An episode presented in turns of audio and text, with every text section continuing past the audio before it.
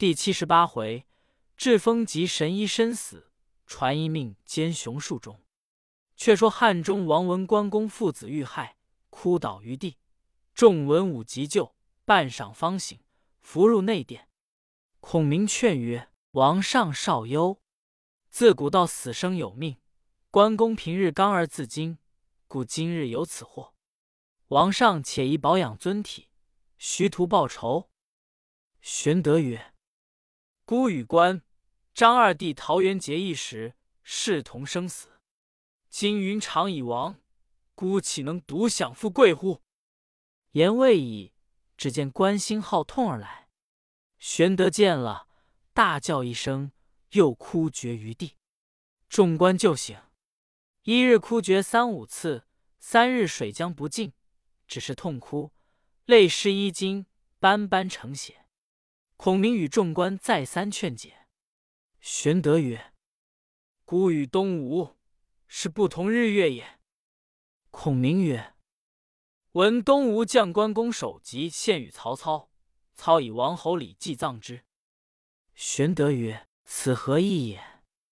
孔明曰：“此事东吴欲疑惑于曹操，操知其谋，故以厚礼葬关公，令王上归怨于吴也。”玄德曰：“吾今即提兵问罪于吴，以雪无恨。”孔明谏曰：“不可。方今吴欲令我伐魏，魏亦欲令我伐吴，各怀绝技，四系而成。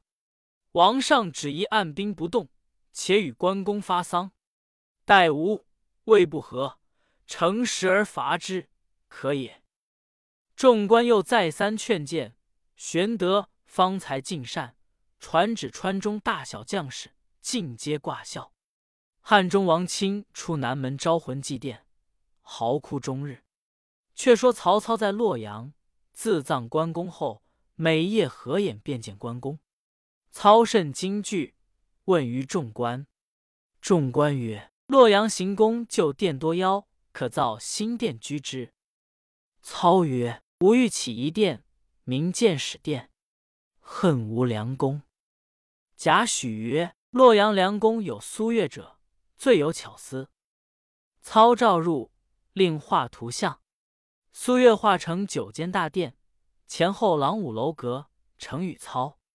操视之曰：“汝画甚合孤意，但恐无栋梁之才。”苏越曰：“此去离城三十里，有一潭，名月龙潭。”前有一祠，名月龙祠。祠傍有一株大梨树，高十余丈，堪作建始殿之梁。操大喜，即令人工倒笔砍伐。次日回报此树拒解不开，斧砍不入，不能斩伐。操不信，自领数百骑，直至月龙祠前下马，仰观那树，亭亭如华盖，直青云汉，并无曲节。操命砍之，乡老树人前来见曰：“此树已数百年矣，常有神人居其上，恐未可伐。”操大怒曰：“吾平生游历普天之下四十余年，上至天子，下及庶人，无不惧孤，是何妖神敢为孤意？”言讫，把所佩剑亲自砍之，铮然有声，血溅满身。操愕然大惊，置剑上马，回至宫内。是夜二更，操睡卧不安，坐于殿中，应机而寐。忽见一人披发仗剑，身穿皂衣，直至面前，指操喝曰：“吾乃梨树之神也！汝盖见始殿，意欲篡逆，却来伐吾神木。吾知汝硕尽，特来杀汝。”操大惊，急呼：“武士安在？”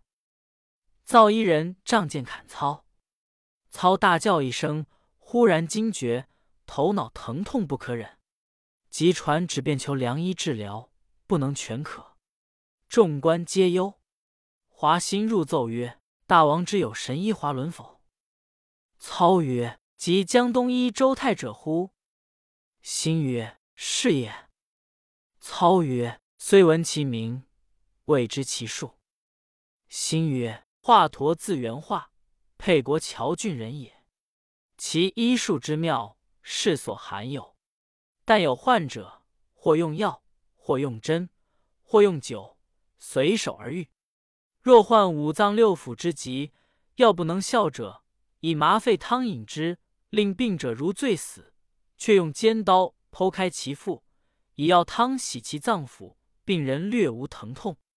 洗毕，然后以药线缝口，用药敷之，或一月，或二十日，即平复矣。其神妙如此。一日，驼行于道上，闻一人呻吟之声。驼曰：“此饮食不下之病。”问之，果然。驼令取蒜鸡之三升饮之，吐舌一条，长二三尺，饮食即下。广陵太守陈登心中烦闷，面赤，不能饮食，求陀医治。陀以药引之，吐虫三升，皆赤头，首尾动摇。登问其故，陀曰：“此因多食于心，故有此毒。今日虽可，三年之后必将复发，不可救也。”后陈登果三年而死。又有一人眉间生一瘤，痒不可当，令驼视之。驼曰：“内有非物。”人皆笑之。驼以刀割开，一黄雀飞去，病者即愈。有一人被犬咬足趾，随长肉二块，一痛一痒，俱不可忍。驼曰：“痛者内有针十个，痒者内有黑白棋子二枚。”人皆不信。驼以刀割开，果应其言。此人真扁鹊，苍公之流也。现居京城，离此不远。大王何不召之？操即差人星夜请华佗入内。令诊脉试疾，佗曰：“大王头脑疼痛，因患风而起，病根在脑袋中，风弦不能出，往服汤药不可治疗。某有一法，先饮麻沸汤，然后用力斧砍开脑袋，取出风涎，方可除根。”操大怒曰：“汝要杀姑爷！”驼曰：“大王曾闻关公中毒箭，伤其右臂。”某刮骨疗毒，关公略无惧色。今大王小可之疾，何多疑焉？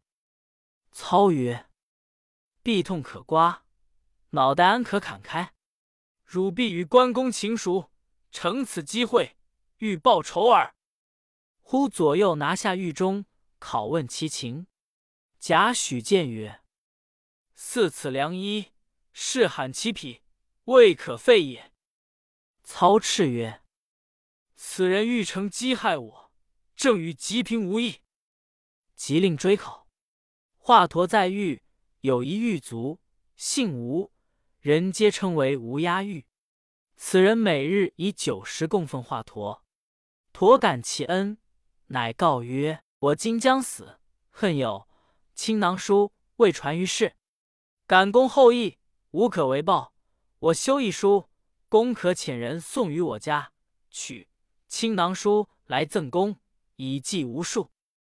无押玉大喜曰：“我若得此书，弃了此意，医治天下病人，以传先生之德。”陀即修书付吴押玉。吴押玉直至京城，问陀之妻取了青囊书，回至狱中，复与华佗检看毕，陀即将书赠与吴押玉。吴押玉持回家中藏之。旬日之后，华佗竟死于狱中。吴押玉买官并练器，托了差役回家，欲取青囊书看席，只见其妻正将书在那里焚烧。吴押玉大惊，连忙抢夺，全卷已被烧毁，只剩的一两页。吴押玉怒骂其妻，妻曰：“纵然学的。”与华佗一般神妙，只落得死于牢中，要他何用？吴押玉嗟叹而止。因此，青囊书不曾传于世，所传者只燕鸡诸等小法，乃稍胜一两页中所载也。后人有诗叹曰：“华佗仙术比长桑，神识如窥园一方。惆怅人王叔一绝，后人无复见青囊。却说曹操自杀华佗之后，病势愈重，又忧无蜀之事。正虑间，晋臣呼奏东吴遣使上书。曹取书差事之，略曰：“臣孙权久知天命已归王上，福望早正大位，遣将剿灭刘备，扫平两川。臣即率群下纳土归将矣。”操官必大笑，出示群臣曰。是儿御史吴居炉火上夜，侍中陈群等奏曰：“汉室久已衰微，殿下功德巍巍，生灵仰望。今孙权称臣归命，此天人之应，义气齐生。殿下宜应天顺人，早正大位。”操笑曰：“吾仕汉多年，虽有功德及名，然未至于王。名爵已极。”何敢更有他望？苟天命在孤，孤为周文王矣。司马懿曰：“今孙权既称臣归附，王上可封官赐爵，令拒刘备。”操从之，表封孙权为骠骑将军、南昌侯，领荆州牧。即日遣使机告敕赴东吴去讫。操病逝转家，忽一夜梦三马同槽而食。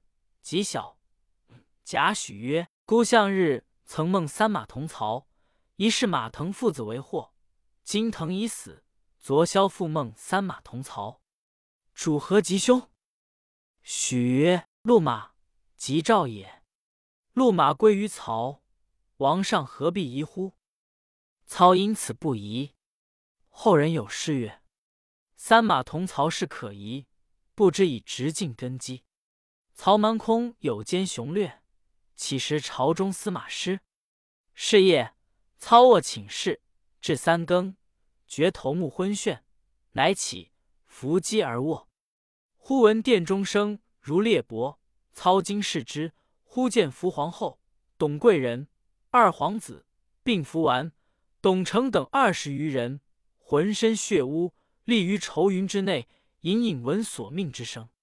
操急拔剑望空砍去，忽然一声响亮，震他殿宇西南一角。操惊倒于地，进士救出，迁于别宫养病。次夜，又闻殿外男女哭声不绝。至晓，操召群臣入曰：“孤在戎马之中三十余年，未尝信怪异之事，今日为何如此？”群臣奏曰。大王当命，倒是设教修壤。操叹曰：“圣人云：‘祸罪于天，无所导也。’孤天命已尽，安可救乎？”遂不允设教。次日，绝气冲上郊，目不见物，即召夏侯惇商议。惇至殿门前，忽见伏皇后、董贵人、二皇子、伏完、董承等。立在阴云之中，敦大惊昏倒，左右扶出，自此得病。操召曹洪、陈群、贾诩、司马懿等同至卧榻前，主以后事。曹洪等顿首曰：“大王善保玉体，不日定当豁然。”操曰：“孤纵横天下三十余年，群雄皆灭，只有江东孙权、西蜀刘备。”未曾剿除，孤今病危，不能再与卿等相续，特以家事相托。孤长子曹昂，刘氏所生，不幸早年没于宛城。今便是生四子：丕、张、直、雄。孤平生所爱第三子直，为人虚华少诚实，嗜酒放纵，因此不利。次子曹彰，勇而无谋；四子曹雄。多病难保，唯长子曹丕笃厚恭谨，可继我业。卿等宜辅佐之。曹洪等涕泣领命而出。操令进士取平日所藏名香，分赐诸侍妾。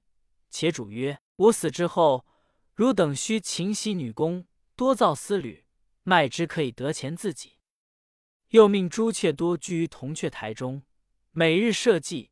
必令女妓奏乐上时，又一命于张德府讲武城外设立一种七十二，故令后人之无葬处，恐为人所发觉故也。主婢长叹一声，泪如雨下。须臾，气绝而死，寿六十六岁。时建安二十五年春正月也。后人有《夜中歌》一篇叹曹操云：“夜则夜成水涨水，定有一人从此起，雄谋运势与文心，君臣兄弟而父子，英雄未有俗兄中，出没岂随人眼底？攻守罪魁非两人，遗臭流芳本一身。”文章有神霸有气，岂能苟尔化为群？横流筑台具太行，气与李氏相低昂。安有斯人不作逆？小不为霸，大不亡。霸王降作儿女名，无可奈何终不平。向丈明之非有意，分相位可谓无情。呜呼！古人做事无巨细，寂寞豪华皆有意。书生轻易冢中人。冢中笑耳，书生气。却说曹操身亡，文武百官尽皆举哀。一面遣人赴世子曹丕、鄢陵侯曹彰、临淄侯曹植、萧怀侯曹雄处报丧。众官用金冠银果将操入殓。星夜举灵趁父夜郡来。曹丕闻之父丧，放声痛哭，率大小官员出城十里，扶到迎趁入城，停于偏殿。官僚挂孝，俱哭于殿上。忽一人挺身而出，曰：“请世子息哀，且议大事。”众视之，乃中庶子司马孚也。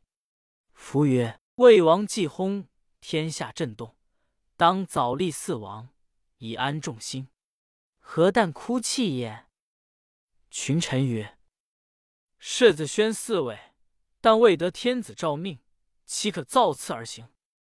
兵部尚书陈缴曰：“王薨于外，爱子私利，彼此生变，则社稷危矣。”遂拔剑割下袍袖，厉声曰：“即今日便请世子嗣位。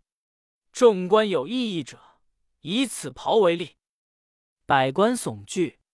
忽报华歆自许昌飞马而至，众皆大惊。须臾，华歆入，众问其来意，歆曰：今魏王薨逝，天下震动，何不早请世子嗣位？众官曰：“正因不及后诏命，方毅欲以王后便是辞旨立世子为王。”新曰：“吾已于汉帝处所得诏命在此。”众皆踊跃称贺。新于怀中取出诏命开读，原来华歆阐侍卫，故曹此诏，威逼献帝降之。只得听从，故下诏即封曹丕为魏王、丞相、冀州牧。丕即日登位，受大小官僚拜舞起居。正宴会庆贺间，忽报鄢陵侯曹彰自长安领十万大军来到。丕大惊，遂问群臣曰：“黄须小弟平日性刚，深通武艺，今提兵远来，必与孤争王位也。”如之奈何？忽阶下一人应声出曰：“臣请往见燕陵侯，以偏言折之。”众皆曰：“非大夫莫能解此祸也。”正是。试看曹氏、批张氏几座袁家谈上争，未知此人是谁？且看下文分解。